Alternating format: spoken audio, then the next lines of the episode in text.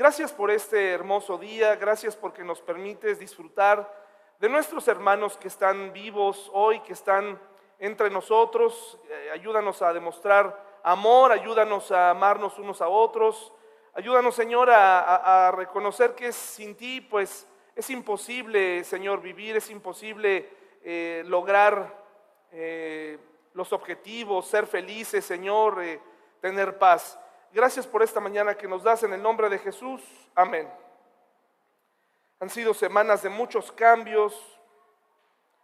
Y yo francamente le pido a Dios que el próximo fin de semana eh, nadie, eh, no tengamos que usar el templo ni tengamos que despedir a otro hermano, ¿verdad? Dice el Salmo 119, hermanos, versículo 55 de la otra letra hebrea del alfabeto hebreo, dice ahí en la parte de arriba, Saín, Saín, esa es la letra hebrea. Dice el versículo 55, de noche reflexiono sobre quién eres, Señor, por lo tanto obedezco tus enseñanzas. La noche, hermanos, es el momento del día en el que muchas cosas ocurren. El, cuerpo descansa, pero el cerebro no. El cerebro continúa y más si tenemos problemas, pues también atraviesan contigo en la noche. ¿Cuántos de ustedes, hermanos y hermanas, tienen problemas para dormir? A ver, levanten la mano. Gracias. Algunos tienen problemas para dormir por no precisamente porque tengan problemas, a lo mejor es una condición física que hay que atender eh, con medicina o lo que sea. Pero hay días que todos los que estamos aquí hemos compartido alguna vez y son aquellos días en donde no podemos dormir porque hay algún asunto pendiente, ¿no? Hay algún tema pendiente, algún tema a tratar. ¿No les ha pasado que alguna vez en la noche están pensando lo que van a hacer al siguiente día y es un asunto delicado, es un asunto difícil o está esperando noticias de algo. Hace algunos años, ya increíblemente, hace 25 años más o menos, pues yo tenía en aquel entonces unos 21 años, tal vez menos, 20 años. Y recuerdo que em, formamos en la iglesia un grupo de música cristiana, un, grupo de rock. Y entonces, pues... Eh, andábamos colectando los instrumentos y, pues éramos un grupo de amigos, así que no fue necesario reclutar a, ningún músico hasta que uno del grupo se salió y bueno, pues llegó otro que tocaba la batería, pero un pequeño gran detalle, no tenía batería.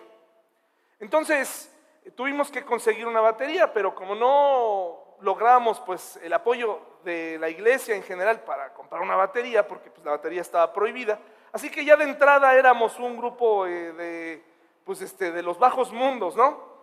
Y entonces fuimos a buscar a una, conseguimos batería hasta que una persona del grupo dijo, voy a, yo consigo una batería. Y fuimos a, no quiero ofender a nadie, pero fuimos a una colonia metida entre muchas otras colonias, un mundo aparte que pareciera que dice uno, no puede ser que esto exista, eh, con muchos recovecos, y llegamos finalmente al lugar donde nos iban a prestar la batería.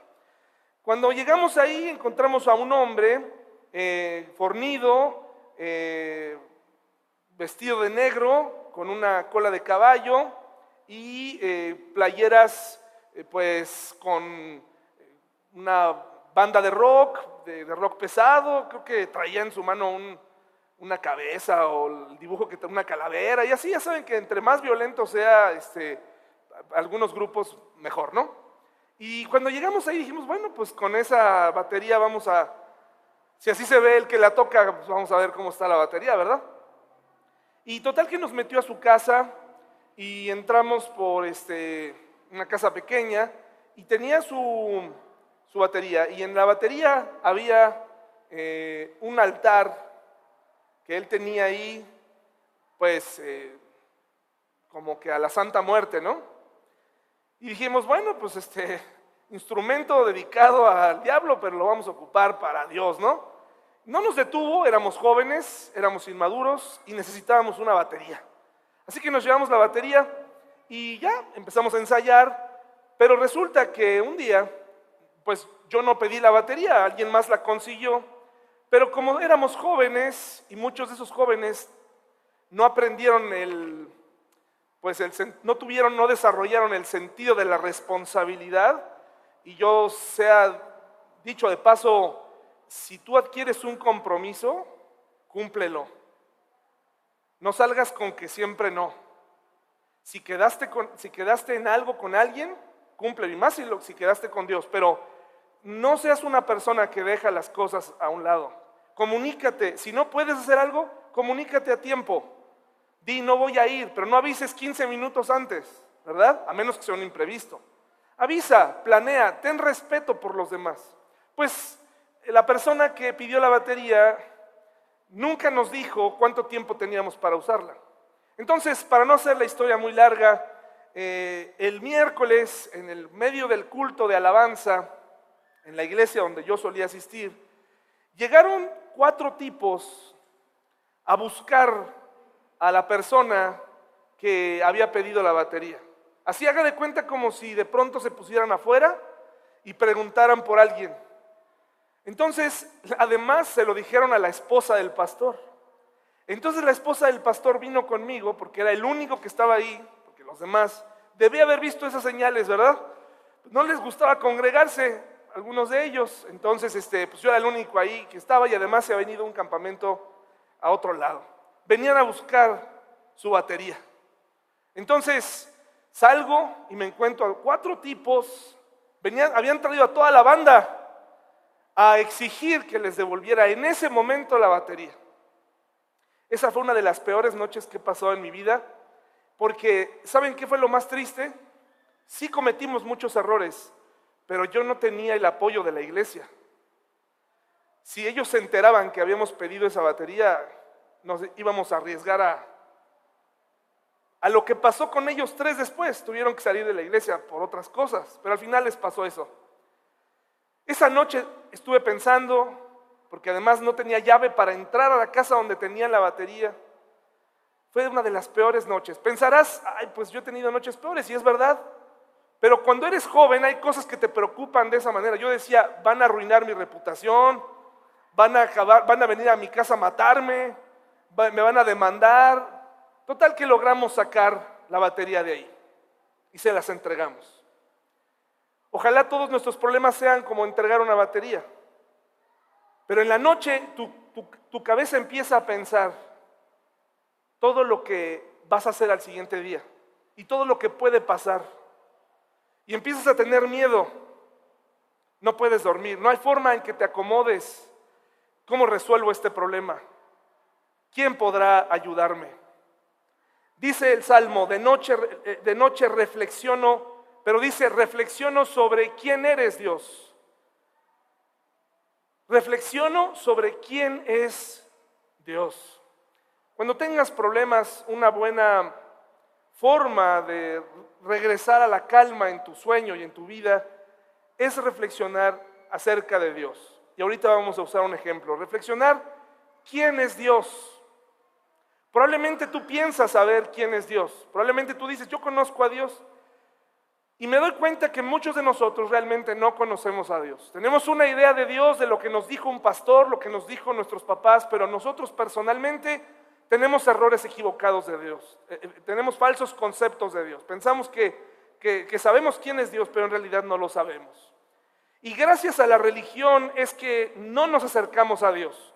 Dice esta frase de Martin Lloyd Jones, la religión del día presente muy a menudo calma la conciencia en lugar de despertarla y produce un sentido de autosatisfacción y seguridad eterna antes que un sentido de nuestra indignidad. Es decir, tú piensas que venir a la iglesia, asistir el domingo, eh, estar aquí y cantar, o ser parte de la comunidad cristiana, hablar como cristiano, eh, llamarle a otro hermano y hermana, eso te hace cristiano. Pero no siempre es así. Más bien somos religiosos. Y lo sabemos porque cuando viene la noche, cuando estás tú solo, cuando tu esposa o tu esposo se ha quedado dormido, salen tu verdadera, la verdadera tormenta en la que te encuentras, sale tu religión realmente. No sale tu relación con Dios, sale tu religión. Y la religión es inservible. Te hace sentir, a mí me hace sentir un poco satisfecho cuando vengo a la iglesia, me siento contento, salgo, digo, por fin cumplí, palomita para mí, salgo, me dirijo a mi casa, hasta el próximo problema, hasta la próxima discusión, pero mi conciencia no se despierta. No, no he sido redarguido realmente. Tomo lo que me conviene y lo demás lo desecho. Lo que hablamos en la iglesia tantas veces, lo hemos repetido muchas veces, lo hemos filtrado y nos hemos quedado únicamente con aquello que nos conviene. Nuestras conciencias están apagadas hasta que en la noche, cuando viene la reflexión de lo que hicimos en el día, sabemos en realidad en dónde estamos parados y lo que hemos hecho. Hemos sentido un poco de autosatisfacción y hasta de seguridad, pero no nos, no nos hemos dado cuenta, hermanos y hermanas, que en realidad somos indignos. Les invito a que vayamos ahora a Lucas 7 para que leamos esta historia muy interesante, hermanos. La intención es que tu conciencia se despierte para tomar decisiones que te permitan dormir en la noche. Cuando llega el día y piensas, tengo estos pendientes, te preocupa tu trabajo, te preocupa tu hijo, te preocupa tu esposa, te preocupa tu condición, te preocupan ciertas cosas. O ese breve momento antes de quedarte dormido donde tú sabes muy bien que has estado viviendo pues una vida lejos de Dios, pero que no se ha notado tanto porque pues la religión siempre ha estado bien puesta ahí. Hace algunos años, cuando viajaba a una misión en Tuxpan, Michoacán, y llegué por primera vez a un pequeño templo que yo creo que era del tamaño de ese salón, estaba lleno de versículos y tenía todos los mandamientos. Y yo llegué a esa misión porque el pastor que estuvo ahí había adulterado meses atrás. Todo lo que estaba ahí escrito era religión pura. Él lo veía decía, no adulterarás. Pero nunca lo bajó a su, nunca lo bajó a su conciencia, a su corazón. Y ver a las familias destruidas extrañando al pastor porque él nunca pudo tomar en serio todo lo que veía todos los días ahí. Es tétrico llegar a un hogar donde está lleno de versículos, pero sabes que todo está al revés. ¿No les parece? ¿No les parece muy contradictorio? Pues así es la vida de muchos cristianos, así es nuestra vida. Puedes tener muchos versículos, pero eso no sirve de nada. Si tu conciencia no ha despertado, si no has llegado al momento de la reflexión y a tomar acción, estás en una religión, no estás en una relación con Dios. Dice Lucas 7 del 36 en adelante, y voy a retomar una muy bonita costumbre que Lalo Saavedra tiene, que es de leer primero todo el texto, porque yo siempre interrumpo y estoy contando algo y lo voy a seguir, lo voy a leer todo. Dice, uno de los fariseos, invitó a Jesús a cenar. Lucas 7:36. ¿Está bien? ¿Sí? Uno de los fariseos invitó a Jesús a cenar, así que Jesús fue a su casa y se sentó a comer. Cuando cierta mujer, ¿de qué? De mala vida que vivía en la ciudad, se enteró de que Jesús estaba comiendo allí, llevó un hermoso frasco de alabastro lleno de un costoso perfume Llorando se arrodilló detrás de él a sus pies. Sus lágrimas cayeron sobre los pies de Jesús y ella los secó con sus cabellos. No cesaba de besarle los pies y les ponía perfume. Cuando el fariseo que lo había invitado vio esto, dijo para sí, si este hombre fuera profeta, sabría qué tipo de mujer lo está tocando. Es una pecadora. Entonces Jesús respondió a los pensamientos del fariseo. Simón le dijo, tengo algo que decirte. Adelante, maestro, respondió Simón. Entonces Jesús le contó la siguiente historia. Un hombre prestó dinero a dos personas, 500 piezas de plata a una y 50 piezas a la otra. Sin embargo, ninguno de las dos pudo devolver el dinero, así que el hombre perdonó amablemente a ambas y les canceló la deuda. ¿Quién crees que lo amó más? Simón contestó, supongo que la persona a quien le perdonó la deuda más grande. Correcto, dijo Jesús. Luego se volvió a la mujer y le dijo a Simón, mira a esta mujer que está arrodillada aquí. Cuando entre en tu casa, cuando entré en tu casa no me ofreciste agua para lavarme el polvo de los pies, pero ella los salvó con los lavó con sus lágrimas y los secó con sus cabellos. Tú no me saludaste con un beso, pero ella desde el momento en que entré no ha dejado de besarme los pies. Tú no tuviste la cortesía de ungir mi cabeza con aceite de oliva, pero ella ha ungido mis pies con un perfume exquisito. Te digo que sus pecados, que son muchos, han sido perdonados, por eso ella me demostró tanto amor, pero una persona a quien se le perdona poco demuestra poco amor. ¿Cuándo comenzó la reflexión? ¿En dónde? ¿Cuándo comenzó el diálogo? ¿Ustedes vieron algún diálogo entre la mujer y Jesús en este texto? ¿Ustedes observaron que hubo alguna entrevista? ¿La Biblia registra alguna plática? ¿Dónde comenzó la plática de esta mujer con Jesús? ¿Dónde cree que comenzó? Maggi, perdón, ¿puedes retirarte todo este para leerte los labios? No hubo plática. ¿Ella lo vio? Correcto. ¿Y, y cuándo le expresó su necesidad? ¿Ahí? O sea, ella venía pasando y se enteró que el Simón, el fariseo, el, fariseo que era como muchos otros fariseos, juzgón, tremendo, muchos de ellos eran bien intencionados, pero tenían una religión con ellos que no les permitía ver. Entonces esta mujer pasó y traía y sacó su perfume y dijo, ay, ando buscando unos pies para lavar. Así pensó ella, hermanos.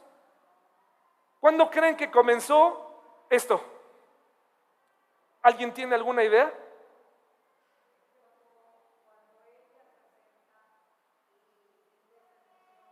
Cuando ella se acerca.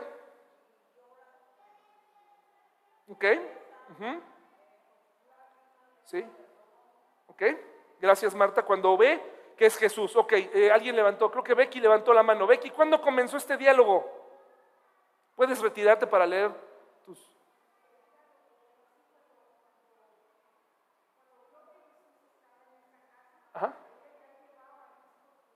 Listo, claro, ya lo llevaba listo, claro. Claro.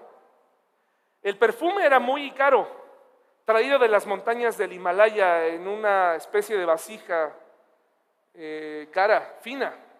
Era muy difícil, unas gotas, traerlas de allá era muy complicado.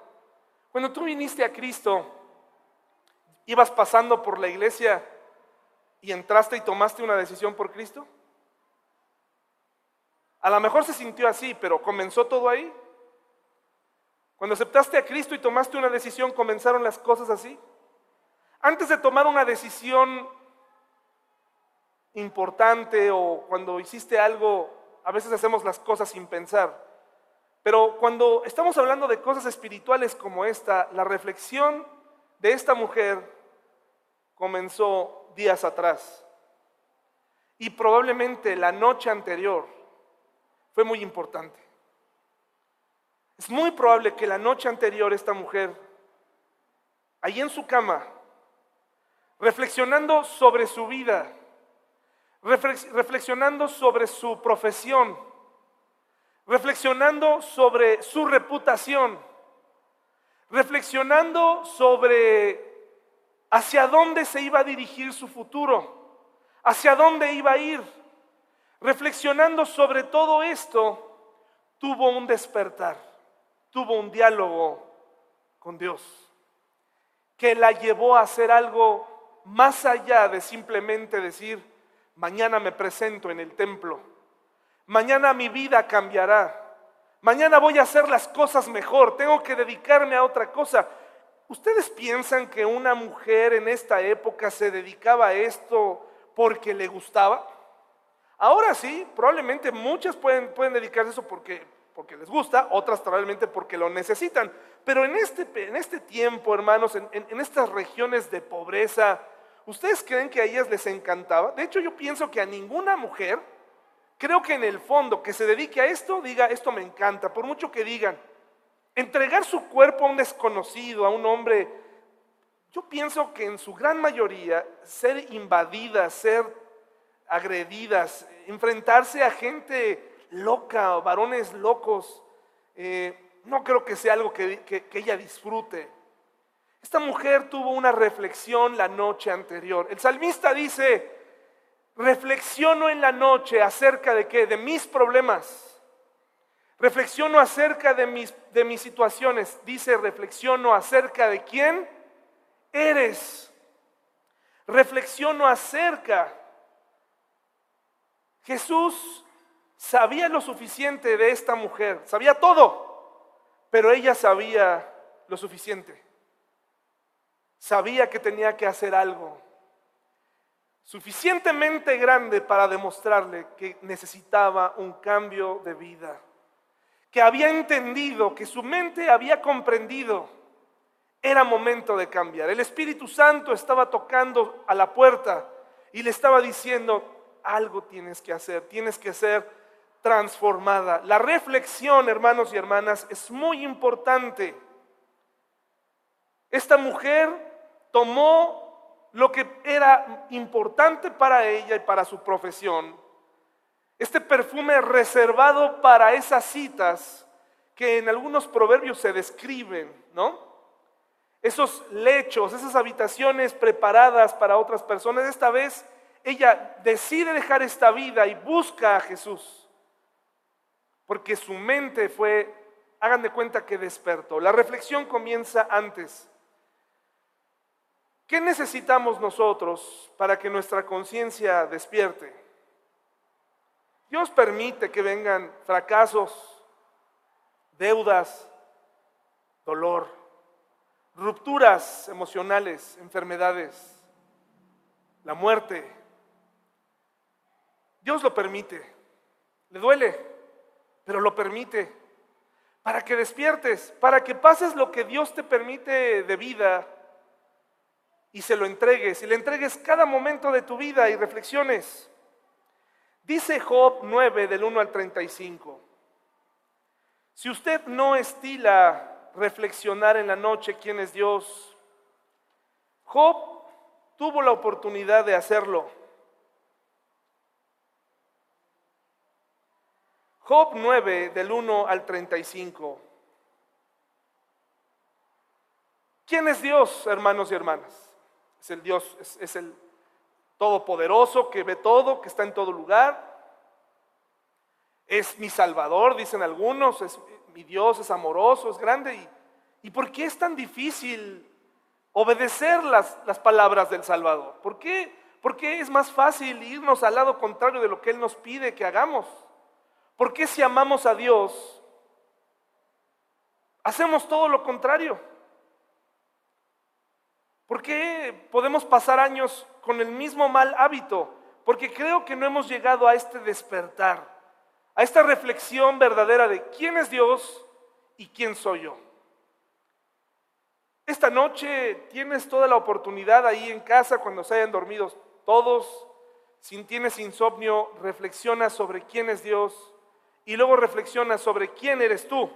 Mira lo que dice Job 9 del 1 al 35. Entonces Job habló de nuevo y Job estaba metido en graves, graves problemas. Tenía, había sido probado en, en todo. Dice, sí, yo sé que en teoría todo esto es verdad. Pero ¿cómo puede una persona ser declarada inocente a los ojos de Dios? Si alguien quisiera llevar a Dios a juicio, ¿sería posible responderle siquiera una vez entre mil? Y dice, Dios es tan sabio y tan poderoso, ¿quién lo ha desafiado alguna vez con éxito? Preguntas muy interesantes. ¿Quién ha desafiado a Dios? Creo que todos podemos haber, de alguna forma, directa o indirectamente, hemos desafiado a Dios. ¿Alguna vez? Y eso es parte de la reflexión, hermanos y hermanas. ¿Has desafiado alguna vez a Dios? Probablemente dices, no, no, yo soy cristiano, yo desde niño. Hay personas que dicen eso desde pequeño, desde la cuna.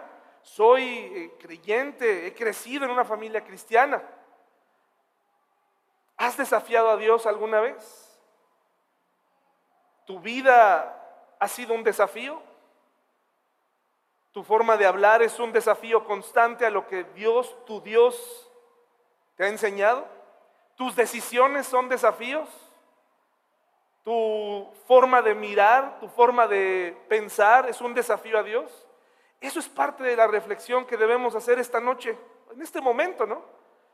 Estoy desafiando a Dios. Estoy haciendo las cosas completamente consciente que no le van a agradar a Dios, pero aún así las hago. Las voy a hacer porque creciste con la idea de que es más fácil pedir perdón que pedir permiso y dices, al fin Dios me va a perdonar. Hay una gran ignorancia en, esta parte. El que Dios nos ame, el que Dios haya derramado su amor, incluso su ira en Jesucristo por ti y por mí, no significa que va a pasar por alto nuestros desafíos. Por eso la otra pregunta que hace Job es, ok, yo he desafiado a Dios, indirecta o indirectamente porque ya reflexioné y así ha sido. Pero dice él, ¿con éxito? ¿Te ha ido bien cuando desafías a Dios? ¿Te ha ido bien cuando directamente le dices a Dios, tus mandamientos son basura, tus mandamientos no me interesan, en este momento necesito una movida por fuera? La reflexión es muy importante. Dice, Dios es tan sabio y tan poderoso, el versículo 4. ¿Quién lo ha desafiado alguna vez con éxito? Y empieza su reflexión. Él mueve las montañas sin dar aviso. En su enojo, en su enojo las voltea. Él sacude la tierra de su lugar y tiemblan sus cimientos. Si Él ordena, el sol no saldrá ni brillarán las estrellas. Él solo extendió los cielos y marcha sobre las olas del mar. Él hizo todas las estrellas, la Osa y el Orión, la Pleiades y las constelaciones del cielo sur. Él hace grandezas demasiado maravillosas para comprenderlas y realiza milagros incontables. Esta reflexión sobre quién es Dios, ¿la has hecho alguna vez? ¿Nuestros hijos la han hecho alguna vez? ¿Te has puesto a pensar que si Dios quisiera, en este instante se detendría tu corazón? ¿Estás consciente que Él pudiera arrebatarte lo que tú más quieres porque Él es Dios? Ese es Dios. Este Dios, ¿has estado frente al mar alguna vez? ¿Por qué son, son efectivas las reuniones en los campamentos? ¿Por qué muchos tomamos decisiones ahí?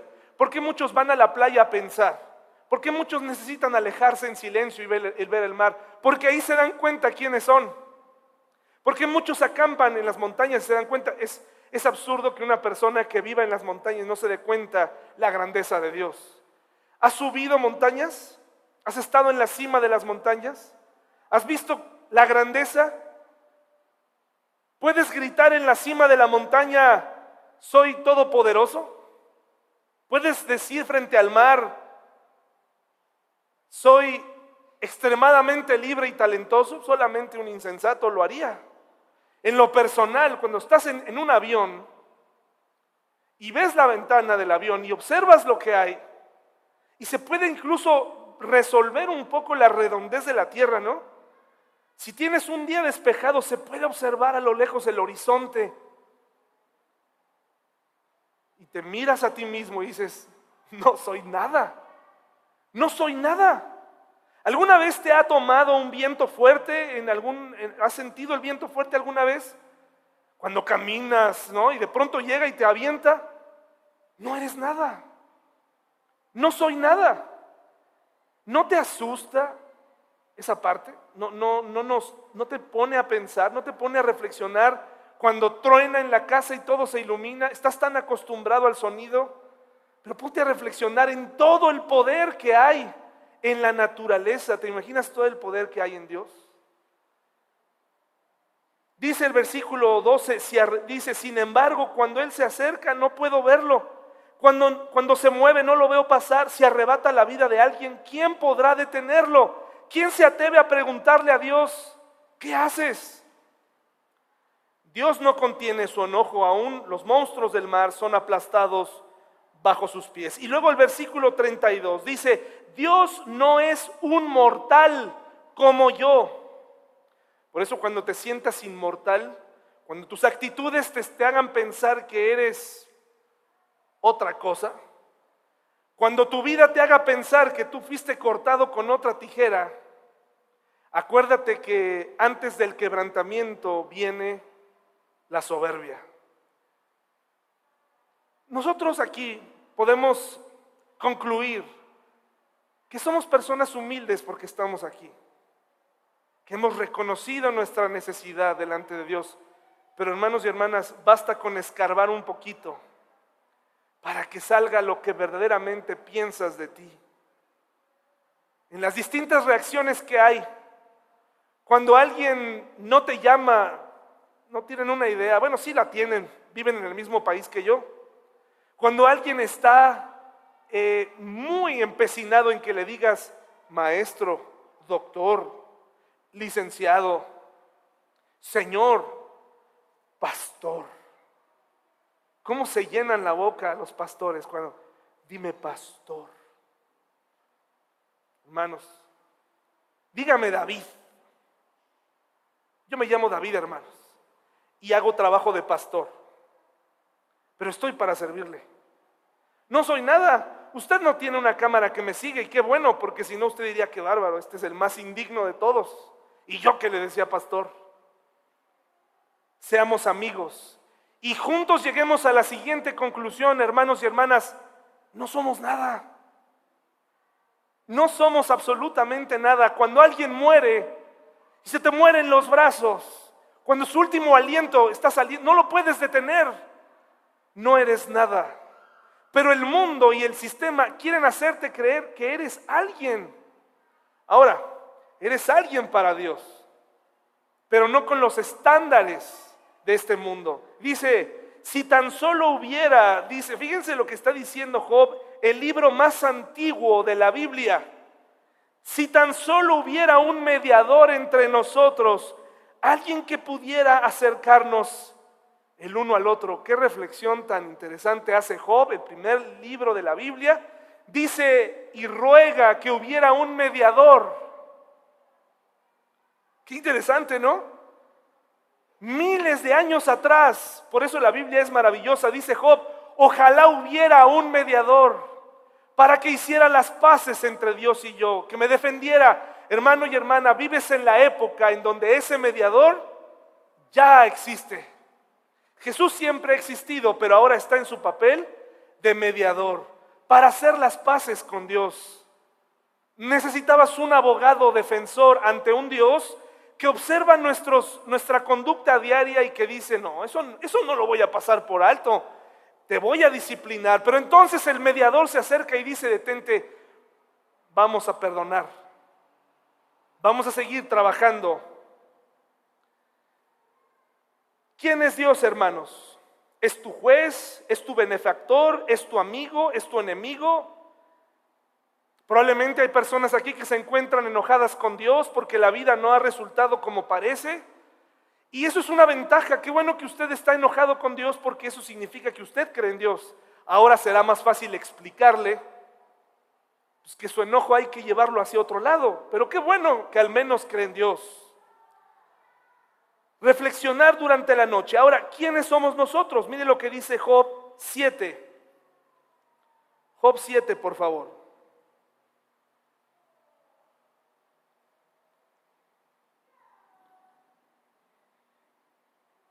Mire lo que dice. Del versículo 6 en adelante, el mismo Job hace una reflexión sobre quién es él. Mis días pasan más rápido que la lanzadera de un telar y terminan sin esperanza. Recuerde que Job estaba enfermo, estaba reflexionando en todo lo que pasaba. Hay una serie de emociones ahí. Y dice, oh Dios, recuerda que mi vida es apenas un suspiro y nunca más volveré a ser feliz. ¿Ven esa pequeña que está ahí, hermanos y hermanas? Miren, volteen a verla. Ella se llama Esperanza. Cuando se den cuenta, esa pequeña va a estar caminando entre nosotros. No se acostumbre nunca a un bebé. No se acostumbre a los demás. Doy por hecho que mañana lo voy a ver. No somos nada, hermanos. Nuestra vida, no solamente Job, sino otros, dicen, es un suspiro, se va rápido, disfruta de esta vida. Dice, ahora me ves, pero no será por mucho tiempo, me buscarás, pero ya me habré ido. Así como las nubes se disipan y se desvanecen, los que mueren ya no volverán, se han ido de su hogar para siempre y jamás volverán a verlos. No puedo evitar hablar de expresar mi angustia, mi alma llena de amargura debe quejarse. Y usted lea el libro de Job y está lleno de quejas y de cosas que están ocurriendo en él. Por favor, hermanos, vamos a regresar al libro de Lucas.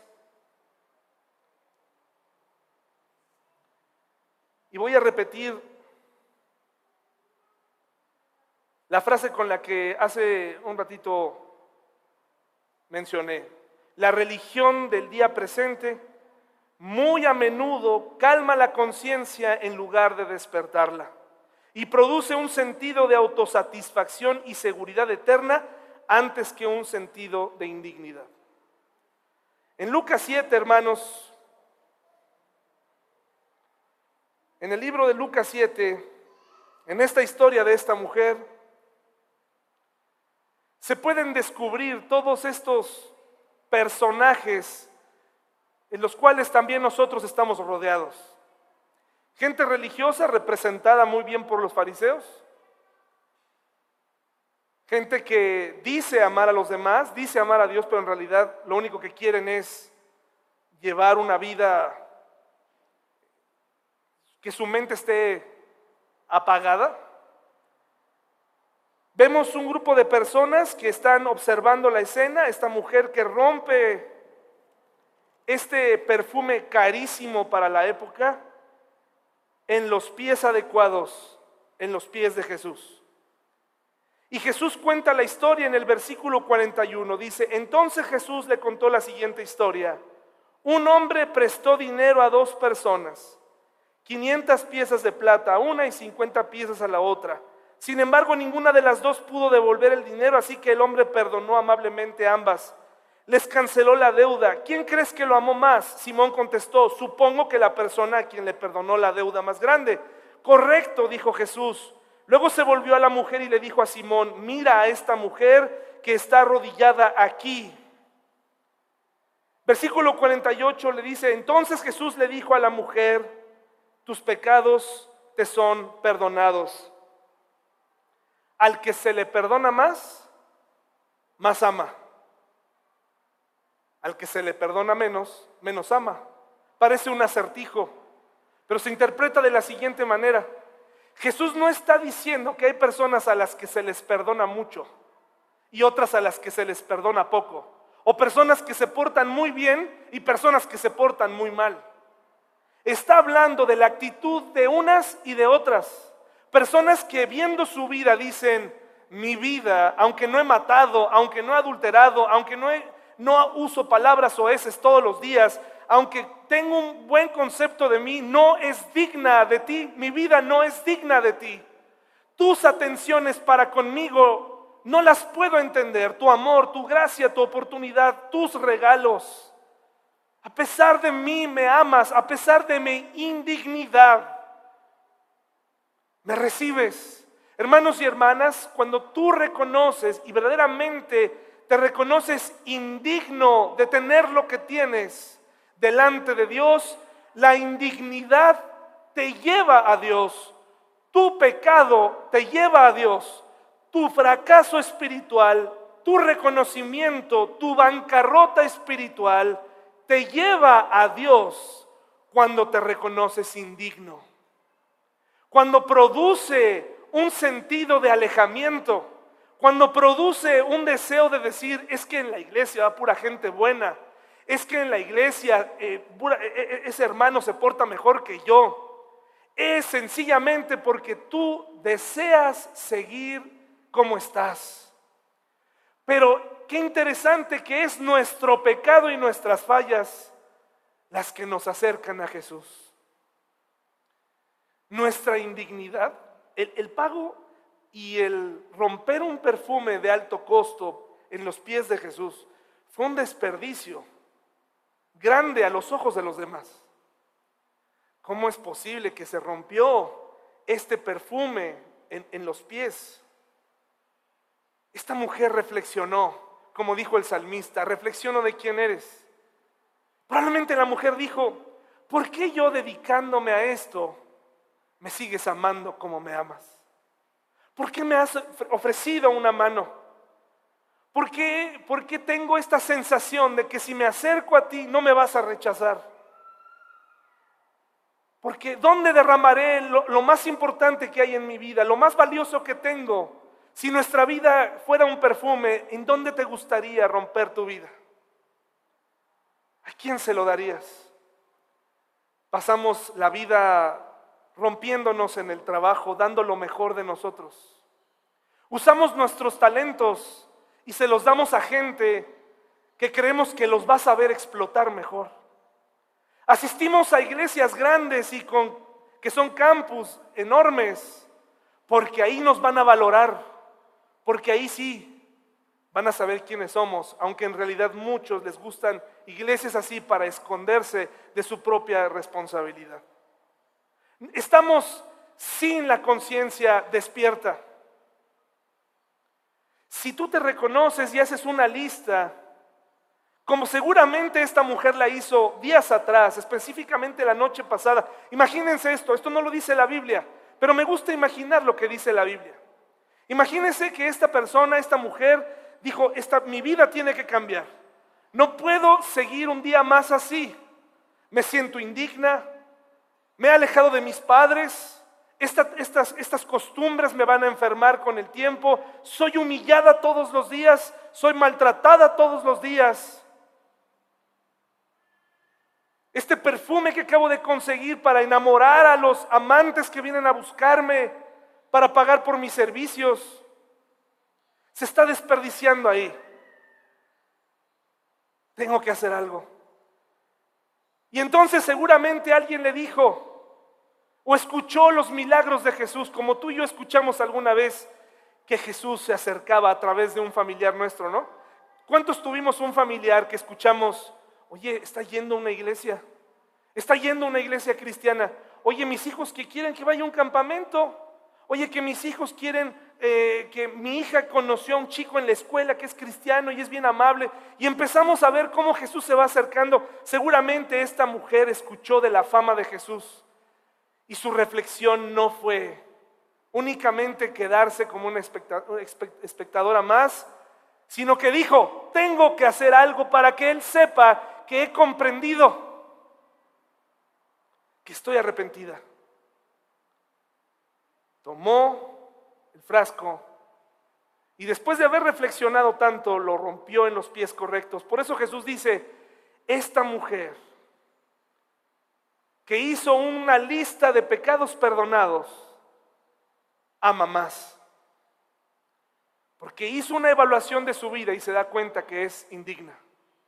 Pero hay gente que va por la vida diciendo, yo no soy tan malo. ¿Cómo me puedes decir a mí? No, pues al contrario, yo soy pastor. Yo no soy malo.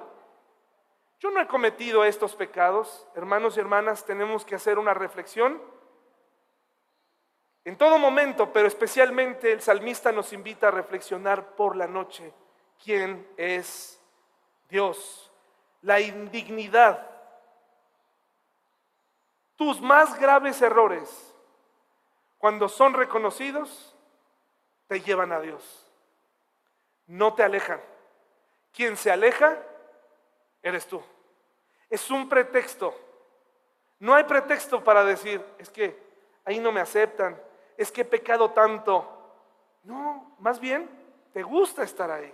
La mujer pudo haber dicho, me va bien, me siento mal, pero acallo mi conciencia porque pues doy una ofrendita por ahí de vez en cuando.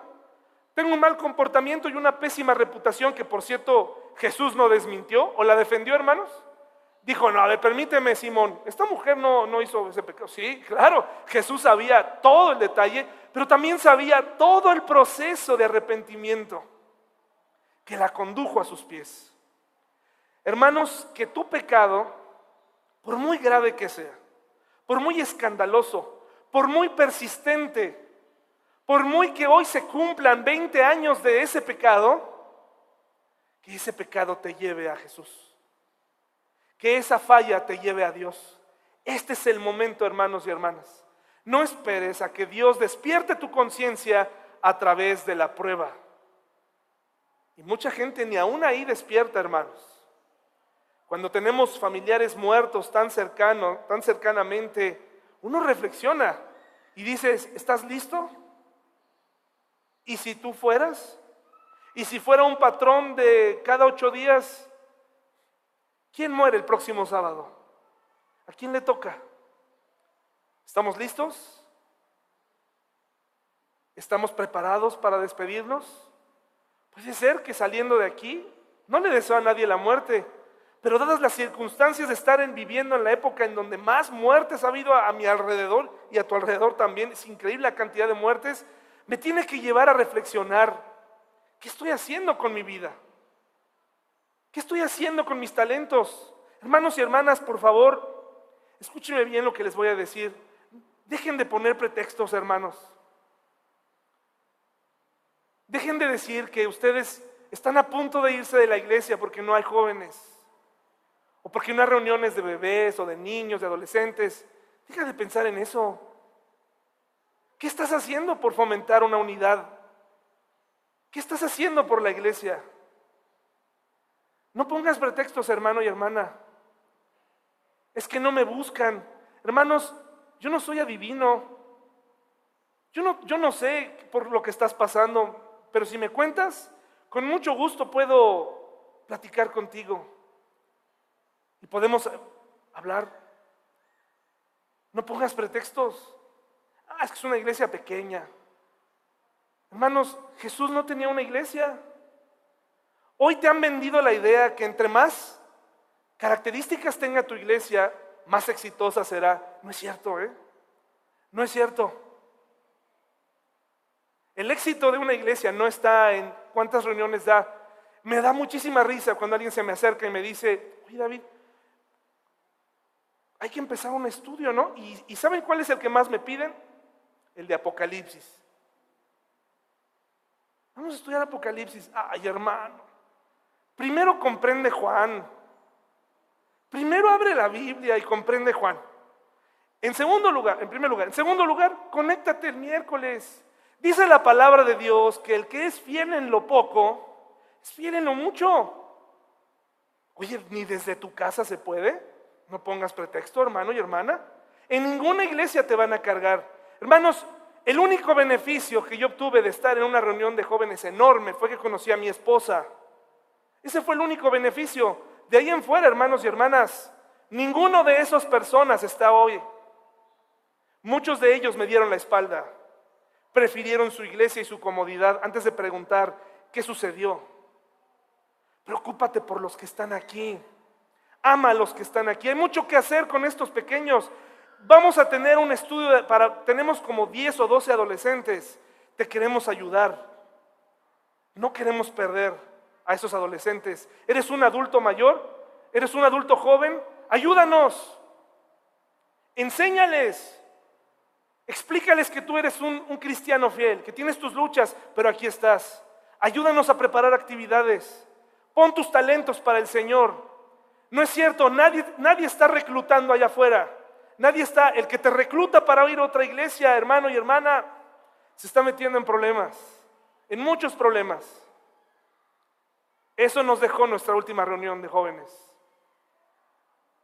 Nada más faltó que pegaran ahí un letrero que dijera, me voy a Horizonte, vayan todos conmigo. Ahí está. Casi nos faltó poner un letrero ahí. Jóvenes de otras iglesias que invitaron, están continuamente invitando a nuestros propios, a los pocos que teníamos aquí. Me dan ganas de ir a decir al pastor, oye, disculpa, ¿conoces la historia de la oveja pequeña, que tenía muchas ovejas y viniste a robarte a las pequeñas ovejas. Estamos teniendo ese problema. Los jóvenes que vinieron aquí, de otro lado, ahora nada más falta que vengan a poner su letrero para invitarnos a irnos para allá. Hermanos, trabajemos para Dios desde aquí. Vamos a cerrar filas. Vamos a esforzarnos por el Señor. Vamos a seguir adelante, hermanos, con lo que tenemos. Vamos a buscar en pos, hermanos, de hacer crecer nuestra iglesia y de tener relaciones estables. Analicemos nuestra vida y si nos damos cuenta que hay que cambiar algo, cambiémoslo, cambiémoslo ya, hermanos. Como yo les dije, tienen mi compromiso de estar aquí hasta que el Señor venga. No tengo planes. Mi, plan son ustedes. Yo no estoy aquí para ver si un día de estos me ofrecen algo mejor. Ustedes son mi familia y yo quiero estar aquí. Hermanos y hermanas, vamos a ponernos de pie y vamos a orar. Y vamos a hacer este análisis pidiéndole a Dios que si Él nos mostró algo para reflexionar, nuestra indignidad nos acerque a Dios. Si tú joven tienes la necesidad de congregarte, de hacer algo, preséntate, vamos a hacer algo. Colabora. Vamos en pos de los chicos que están ahí. Ahí están 12 jóvenes que te necesitan. Hay mucho que hacer en la iglesia, mucho. Es momento de juntos hacer que nuestra iglesia, iglesia prevalezca.